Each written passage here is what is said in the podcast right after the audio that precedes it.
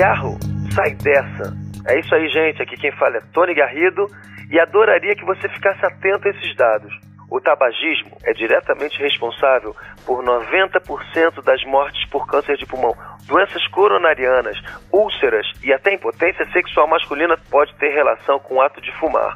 Só aqui no Brasil, estima-se que todo ano cerca de 200 mil pessoas morrem de doenças causadas pelo tabagismo. Quando alguém fuma, mais de 4.700 substâncias tóxicas são inaladas.